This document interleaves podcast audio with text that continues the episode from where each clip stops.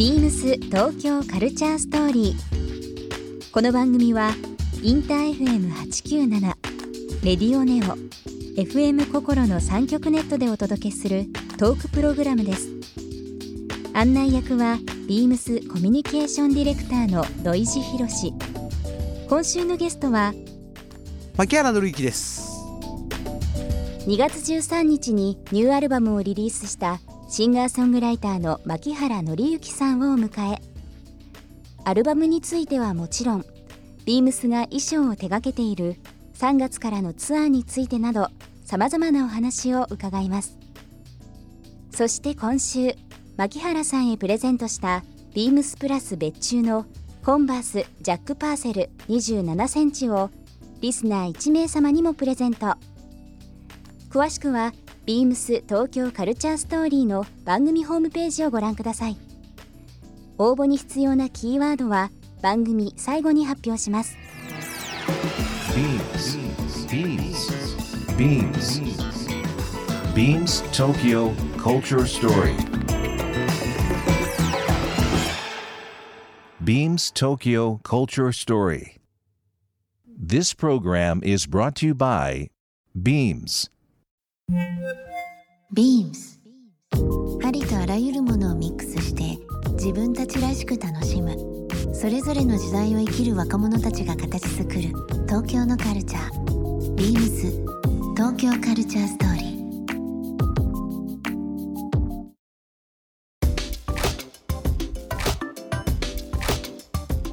ー。牧原さんとビームスっていうのはなんか非常に近いなと思ってうんですよね。まあこうやってあの日々近いね。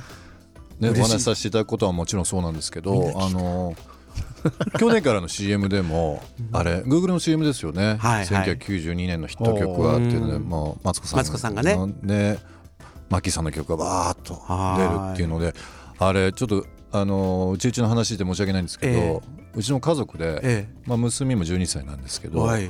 まあ、嫁とうん。僕と、はい。い、ろんなは話をするときにはい同じ会話ができると。小学生とまあ年下の妻ですけど、まあ、自分も40超えてあれですけど、あの時の曲こうだったよねっていうのうをわ。もうずいぶん前の曲ではありますけども、うんうん今もこうやって聴いたりだとか。本当ですか？あと今年の春の選抜。あそう。高校野球の。平成最後の高校野球の大会で。2曲。ねですよね。2曲ですよ。すごい。はい。本当にすごい。確かに平成2年デビューなので多ええ分その平成史というところで。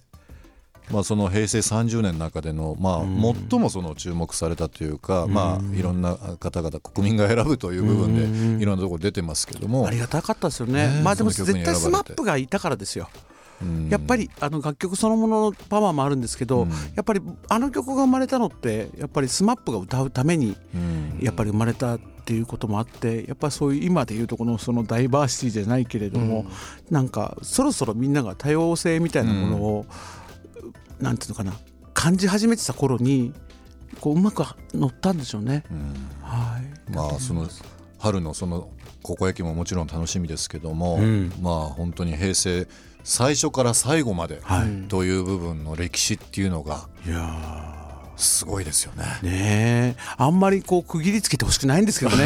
まあこれからもということもありますけどね。寂しくなりますよね。はいただまあなんかこう昭和を生き平成を生きてお二人もそうだと思うんですけど、はい。なんか貴重ですよね。いやそう思います。三三年後を生きるっていう、いい時代生きてるうん。歴史の証人ですよみんなが、はえー、と2月13日にですね、はい。その新しい牧原さんの、えー世界観という部分でアルバムがリリースされましたけども、はいこれ久しぶりのリリースになるんですよね。はい、2年2か月ぶりと2いう。年2ヶ月ぶり、はい、そんな泣いた覚えないんですけどね。いやいや空いてますよね。寂しかった寂しかったです。デザインリーズム。はいデザインリーズです、このタイトルはどういったところから来てるんですか？あのーまあ全ての物事には本当そうなるための理由が絶対あるはずだと、うん。逆に言うと理由のないものはないっていうところであのーちょっと言っとこうかなみたいな感じで、でちょうどなんかみみむさんともずっとお仕事させてもらってるのもあって、はい。で今回竹中さんがまたね、引き続きジャケットやってくださるということだったんで、あのそこもやっぱり大きく関わっていて、で最初なんかテイラリングっていうアルバムにしようと思ったんですよ。そうでしたね。そう、はい。要はなんかこあそうれなかなか聞けない話じゃないですかそうなんですよ。よあのしつらえるみたいはな感じにしたくてなんかこう自分のこう本当こう思ったこととかその思った気持ちに合わせた何かを作っていくのが僕たちなので、それとなんかやっぱりそのビームさんたちがやってることも似てるなと思って、うん。でそれでちょっとビームスかなりビームス寄りになって考えた時にはなんかテラリングにしようかと思ったんですけどそこからずっと2つあったんですよね、はい。候補がね、はい。それからデザインリーズンがいいんですよねって言ってて。で最終的にはこっちになったんですけど。言葉とか、うん。その言葉の羅列とかっていうのは、はどうでしょう？そのまあ朝起きて思ったこと、気づいたこととかあるかもしれないですけど、何かこう景色を見たり、うん。何かからこう影響を受けるっていうんだったら、まあ昔からこういったものに影響されるっていうのはあったりするんですか、うん。でもやっぱり一番多いのはこうやって普通に人と話してる時に、うん。実は人間ってあの自分でそのいい話をしてるって気づいてないで話してる人がたくさんいるんですよ。うん。でそこを僕があのはいじゃあそれいただきます。うん。あそれ本当そう思います。そうじゃあこれいただきます。みたいな。ことでできる曲もあるし、うん。あと自分がやっぱりそのなんかポップスって面白い音楽であの矛盾があるんですけども言葉にできないような感情が来ることってあるじゃないですか。あー例えば今回のアルバムもその「インザスノーウィサイト」であなんか僕そうなんかね言ってくださってすごい嬉しかったんですけど、はい。なんかあの雪が降りはなんか降り始めてから雪がこうわーってこう東京で降ってくる時の感じって、いうのを歌に書きたいなと思ってもそんなのどうやって歌詞にすればいいんだよみたいな ことをなんかずっと時間かけて紡いだりとか、すごいんだよ本当に。いやいやもうそんなことそんなこと後で聞いてください。いやだって普通のこう書いてみると普通の言葉なんだけど、うん。それがそその曲にうんうん。乗っていくとそうなんですよ、ね、びっくりする、あでもそこがあの歌の歌詞の楽しさですよね。そう。あの普通の小説とかの文筆とは全然違うところはそこで後でメロディーが待ってる言葉を書くっていう。う、ん。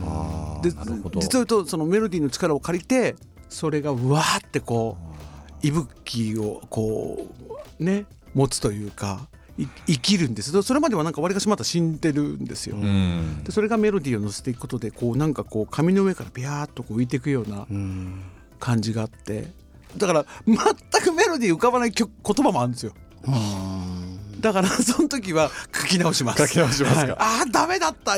素晴らしい内容の詩ができたんだけどあのあ全然もうピアノが進みませんみたいな。うんビームス東京カルチャーストーリー、えー今日もですね牧原さんの方に曲を選んできていただいておりますので、はい。曲のご紹介の方お願いします。はい、えー生まれて初めて和楽器をフィーチャーして作ってみました。アニメソングを僕が作るとしたらどういう曲になるだろうという気持ちで作ってみました。希望の光聞いてください。ビームス東京カルチャーストーリー。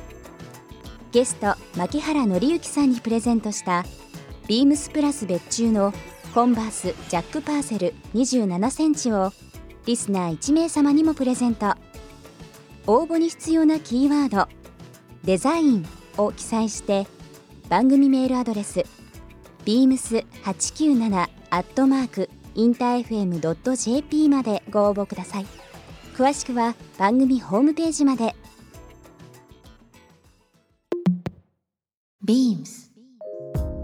ビームスプラス有楽町ショップマネージャー三本正夫です。